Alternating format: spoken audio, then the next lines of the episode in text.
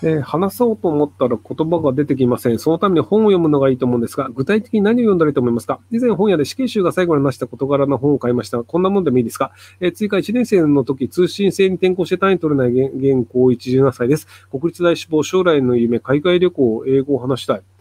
えっと、あの、僕の友達の長谷川博之君が高校生の時にやっていたのは、エロ小説を読むっていうのをやってました。まあ、結局その何読んでもいいんですよ。あの別になんかその、なんか難しい本読む必要なくて、あの、まあ、あの、工事をしてるので、あの、後ろでドンとなったんですけど、なので、あの、活字の本を大量に読めばいいだけなんですよ。別になんかそのなんか小難しい本を読んだから、そのなんかあの国語の読解力が上がるわけじゃなくて、とりあえず大量に文字を読むっていうのをやればいいだけなので、なので、あの別にエロ小説とかでも全然いいんじゃないかと思います。なので、なんか死刑囚がどうたるとか、まあその死刑囚の話が興味あるんだったら全然いいと思うんですけど、まあそうじゃないんだったら、あの SF 小説とかだったり、推理小説だったりとか、なんか自分の好きな分野のものを読めばいいんじゃないかなと思います。ラノベとか。えー、人口が増えすぎたとのことですが、減らす必要がありますか？いろいろ考えてみんなで生きてた生き生きていけないものでしょうか？えっと、基本的にはいつも人口は増えすぎています。まあどういう意味かというと、あの、人類っていうのは今まで大体その食料生産数の限界まで人間が増えるんですよ。で、あの、食料がこれ以上増えないとか、危機になったってなると、バタバタと死んでって子供が作れなくなって人口が減ると。で、またこ、あの、なんか食料がバンバン作れるようになると、わ、食べ物あるわって言って、その子供作ってどんどん人口が増えるっていうので、なので基本的に人類はいつでも人口は増えすぎです。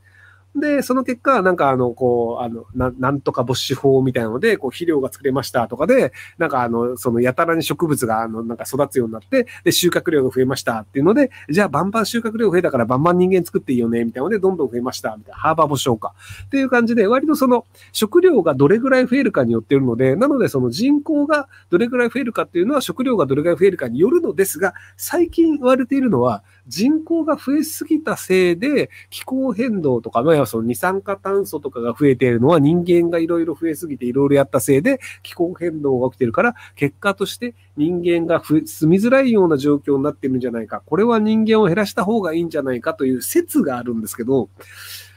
僕が見てる限り気候変動が本当に人間の手によるものなのかっていう、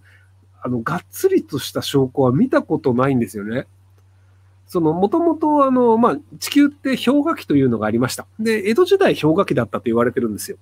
なので、その氷河期の時代から、だんだん地球は温暖になっていますと。で、それが続いているので、氷河期に比べたらどんどん温暖なのが来てるのは、そりゃそうだよねって話で、で、今のその地球上の気温が上がってるのが、その氷河期から温暖なところに向かっているせいで温度が上がってるのか、人間が二酸化炭素を出しすぎたせいで温室効果によって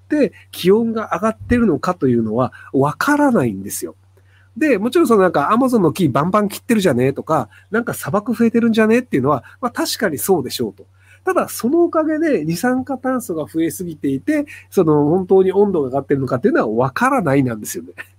なので、あの、答えはわからないなので、今のところ僕はその人口のせいなのかっていうとどうなんだろうなと思ってます。なので、あの、なんか人口増えすぎたから良くないよって言って人間バンバン殺してみたら、別にあの地球温暖化全く止まらないっていう可能性もあるので、なので、あの、そこはまたわから、えっと、要は、その、えっ、と、地球温暖化は人間のせいではないとも僕は言ってないんですよ。人間のせいかもしれないし、人間のせいではないかもしれない。どちらとも言えないなんですよ。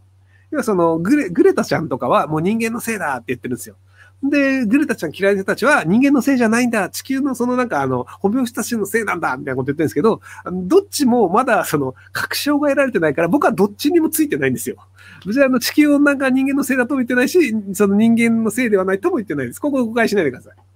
要はその、地球温暖化が人間のせいではないとひろゆきが言っていたみたいになっちゃうと、僕はそこも言ってないです。あの、どっちかわからない。まだ確証がないと言ってるだけです。40歳女性です。モロッコとスペイン来ますが、おすすめありますか？えっと、僕、モロッコ行ったことないんですけど、スペインは、あの、左側の、なんだっけ、名前忘れた。三なんとか。あの、えっ、ー、とね、あの、ボルドーの下にある、あの、海の幸もありつつ、山の幸もあって、で、あの、男の人たちの趣味が、料理クラブで料理を作るっていうのが趣味の地域があるんですよ。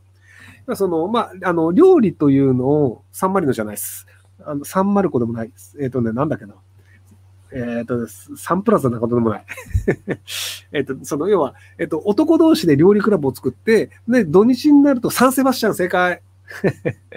で、あの、ひたすらそのいろんな食材を使って料理を作って、それをこう男の人同士で、あ、これうまいよねっていう感じで料理を振る舞うっていう文化があって、なので、まず、あの、男の人も料理が出るし、家に帰ったら女の人も料理をする。そして食材が美味しい。なので、レストランのレベルが異常に高いんですよ。要はその、これぐらいのもんだったら俺が作れちゃうよってなっちゃうので、で、その、やっぱその、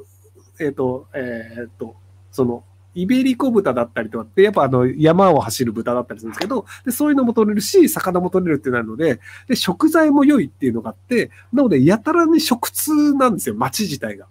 っていうところが、あの、食べ物好きな人は興味があれば行ってみればいいんじゃないかなと思います。なんかサンセバスチャンのチーズケーキとか日本でも確か買えるんじゃなかったっ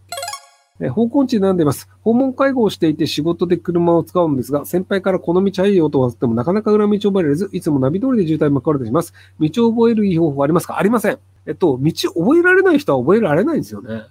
なので、あの、もう覚えられないって割り切っちゃった方がいいと思いますけどね。